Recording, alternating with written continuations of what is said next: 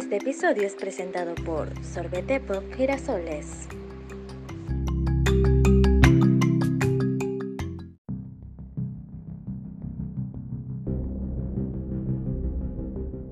Bienvenido seas al podcast Radioactivo, un espacio donde se abordarán temas de interés general con una pizca de acidez, no apto para suavecitos.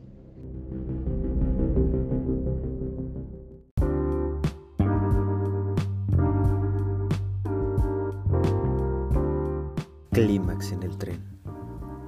El reloj pasaba generosamente de las nueve y media de la noche, y él se hace paso entre la poca gente que había ya en la estación de trenes. Corre por toda la estación, arrastrando su maleta con él mientras se dirige al mostrador, esperando que no hubiera demasiada gente comprando boletos, ya que no quedaba demasiado tiempo para que saliera su tren. Solo una persona esperando. Bien, me da tiempo, se dijo para sí mismo mientras miraba la hora. Quedaban menos de cinco minutos para que saliera su tren. Llegó su turno y pidió rápido su billete. Mientras lo imprimían, preguntó el andén por el que salía y se dirigió allí a toda prisa. Bajó las escaleras mecánicas y buscó su vagón sin dejar de correr. Vagón número 3, asiento 132, comprobó. Subió al tren y se hizo paso en el pasillo, buscando su asiento. Para cuando lo encontró, una pareja se encontraba sentada en su sitio y no dejaban de comerse a besos. Perdón, pero este es mi asiento, comentó él. Sí, perdone, ¿le importaría que nos sentáramos juntos? Es que nos han dado asientos separados y somos pareja, le respondió el chico. Él pensó durante un par de segundos y no dudó en asentir. Sí, sin problema. ¿Puedes decirme cuál era tu otro asiento? Así no ocupo uno que es de otra persona. Sí, mira, vagón 6 a 114. Intercambiaron sus boletos y se dirigió al vagón número 6, que resultó ser el último del tren. Había apenas un par de personas allí un hombre de negocios consultando su computadora sin levantar la mirada de la pantalla, una mujer mayor y una chica joven con unos audífonos muy grandes, totalmente abstraída de lo que sucedía a su alrededor. Colocó su maleta en el lado contrario de su asiento, en la parte superior, y quitó la chamarra para ponerla encima.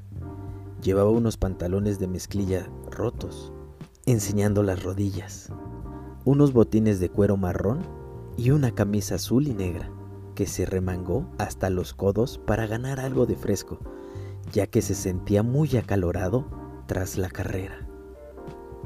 Su asiento era de pasillo, quedando libre el de la ventana. Sabía que el tren hacía muchas paradas hasta su destino, por lo que decidió no ocupar el sitio de la ventana, pensando que tarde o temprano alguien podría ocuparlo y tenía ganas de ponerse los audífonos, escuchar su música y el relajarse la hora y tres cuartos que duraba el viaje. Cerró sus ojos y se concentró en su música. Una canción, dos canciones, tres canciones. Había tenido un día duro y era su momento para olvidarse de todo. Puede que se quedara dormido unos minutos. Perdió un poco la noción del tiempo hasta que alguien tocó su hombro y turbó la tranquilidad en la que estaba inmerso. Era una mujer que le pidió permiso para poder pasar a su asiento. Él no cruzó su mirada con ella. Su vestido azul claro llamó toda la atención. Se apartó hacia el lado, dejándola pasar, y ella le dio la espalda mientras se desplazaba de lado hacia su asiento. Todo iba en cámara lenta. No pudo apartar la mirada de su trasero. El vestido era lo suficientemente ceñido como para intuir su ropa interior, que envolvía una cintura tan peligrosa que hizo que su corazón fuera más rápido que el propio tren. Ella se sentó y dejó su bolso en el suelo, a la vez que dirigió su mirada hacia la ventana, mientras él no dejó de mirar sus piernas. Ella era atractiva, cerca de los 30 años, cabello negro por debajo de los hombros, varias cadenas en sus muñecas y usaba tenis. Además de ese vestido azul, el cual se subió un poco más hacia arriba al estar sentada. Él tragó saliva y se reacomodó en su asiento, cruzándose de brazos mientras imaginaba cómo sería su cara. No pudo verla, ya que le dio la espalda al sentarse y pensó que sería demasiado descarado si miraba hacia su lado. Y ella no apartaba su mirada del horizonte que corría a toda velocidad a través de la ventana. Hizo una comprobación de la gente que estaba a su alrededor y vio que la mujer mayor ya no estaba en el vagón.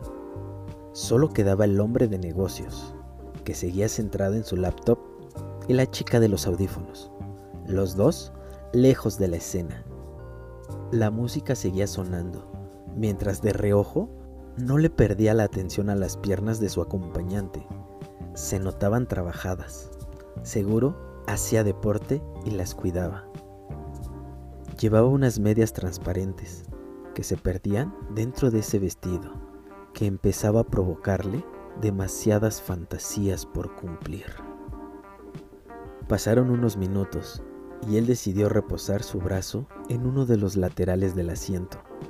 La chica no se había movido ni un centímetro y para entonces él creyó saberse el recorrido de esas piernas, casi de memoria. Mientras las observaba, ella dejó caer su brazo en el lateral y sus antebrazos se rozaron por un milisegundo. Fue casi imperceptible, pero pudo notar toda la energía que desprendió. A veces solo hace falta un simple roce para encender la chispa de la mayor de las fantasías. Sus brazos estaban a una distancia mínima. El movimiento del tren hacía que de vez en cuando sus pieles volvieran a chocar, y por cada vez que lo hacían, algo más grande se instalaba debajo del pecho de él. Sus miradas seguían sin cruzarse. Ella decidió apartar la mirada de la ventana y pudo intuir que él no dejaba de mirar sus piernas. Esbozó una leve sonrisa que nadie, excepto ella, pudo ver, pero estaba cargada de malicia. Ella tampoco había tenido el mejor de sus días.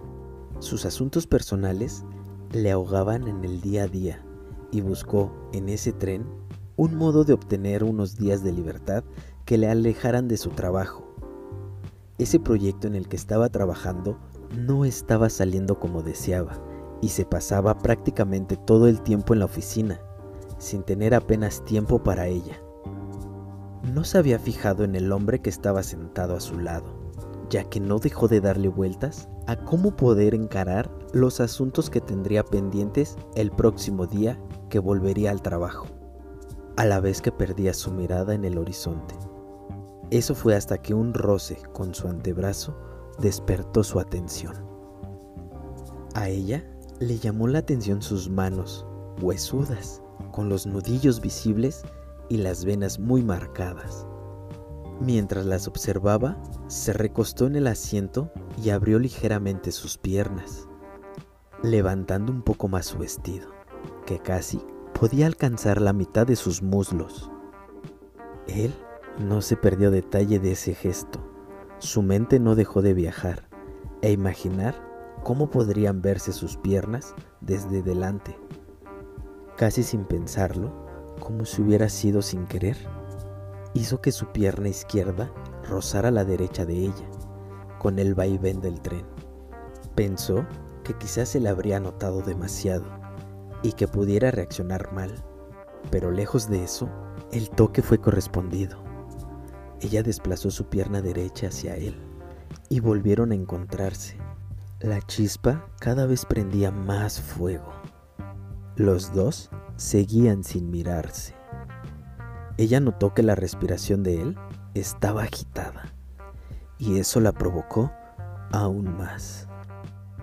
Observaba de reojo cómo su pecho subía y bajaba rápidamente, y a través de un hábil juego de muñeca, con su mano izquierda se subió un poco más el vestido, dejando entrever el fin de sus medias, con un sutil encaje negro.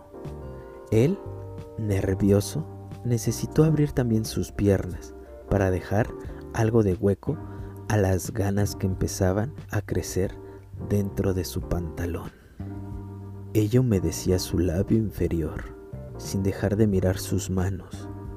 Él apretaba el reposabrazos, como intentando contenerse, y eso hacía que sus venas se marcaran todavía más, hasta que ella apretó su pierna contra la de él, abriendo todavía más sus piernas, como invitándolo a entrar sin necesidad de decirle nada. Necesitaba ver esas manos en acción.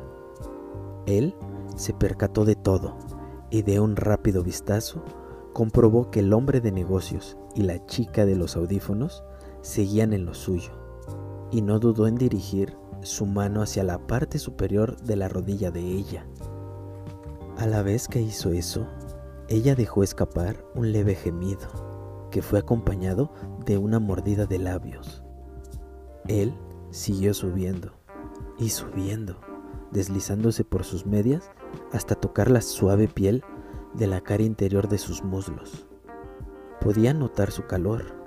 A ella le gustó la delicadeza con la que la tocaba, aumentando todavía más el deseo de que esas huesudas manos se perdieran dentro de su vestido. Él desplazó sus dedos índice y corazón hacia el centro del huracán y pudo notar al instante lo empapada que estaba su ropa interior. Eso le encendió todavía más y no dudó en jugar con esa fina capa de tela que separaba sus dedos del clímax. Eso le encendió todavía más y no dudó en jugar con esa fina capa de tela que separaba sus dedos del clímax máximo que en ese vagón número 6 estaba formándose. Ella cerraba los ojos, dejándose ir. Él miraba alrededor, vigilando que no viniera nadie, y buscó la forma de separar su ropa interior y sumergirse en ese profundo océano en el que no le importaba ahogarse. Ella volvió a dejar escapar otro gemido, esta vez mayor que el de antes y desplazó su mano hacia la entrepierna de él para notar también sus ganas. Él intensificó el movimiento mientras ella no dejó de acariciarle por encima del pantalón, invitándole a seguir. Ella traga saliva, como intentando recuperar parte del fluido que pierde.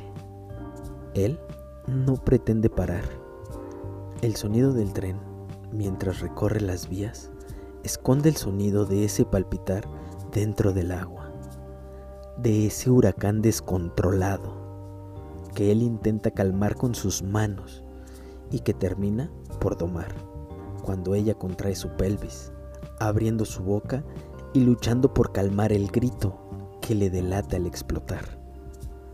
Él aprieta intensamente su mano contra la entrepierna de ella mientras la mira travieso. Aunque sus miradas siguen sin cruzarse, ella se muerde el labio inferior, a la vez que ve el huracán terminar por irse, dejando todo descontrolado a su paso. Él saca su mano de dentro del vestido y se coloca recto en su asiento. Ella se baja el vestido y cierra las piernas mientras puede notar cómo todavía le tiemblan. El tren empieza a perder velocidad. La próxima parada se acerca. Ella recoge su bolso del suelo y se levanta dándole la espalda nuevamente y se hace hueco entre las piernas de él, mientras con su mano derecha le acaricia el hombro para terminar perdiéndose por el final del pasillo. El tren frena por completo y él la busca a través de la ventana Todavía siente cómo el corazón le martillea el pecho por lo vivido hace unos segundos. Ella se baja y camina por el andén, dando la espalda a su ventana. Él no la pierde de vista y ve cómo se dirige hacia un hombre que la espera de pie. Se abrazan y se besan en la boca intensamente durante varios segundos, hasta que se entrelazan sus manos y se dirigen hacia la salida de la estación. Él sonríe mientras el tren emprende la marcha. Comienza a ajustarse la camisa y alcanza la chaqueta que puso encima de su maleta. Su siguiente parada era la suya. Tras varios minutos esperando, baja su maleta al suelo y sale del tren. Mientras se dirigía hacia afuera, coincidió con la pareja que estaba sentada en su primer asiento. Oiga, muchas gracias por el favor que nos has hecho, le dijo el chico. No, gracias a ustedes, respondió él.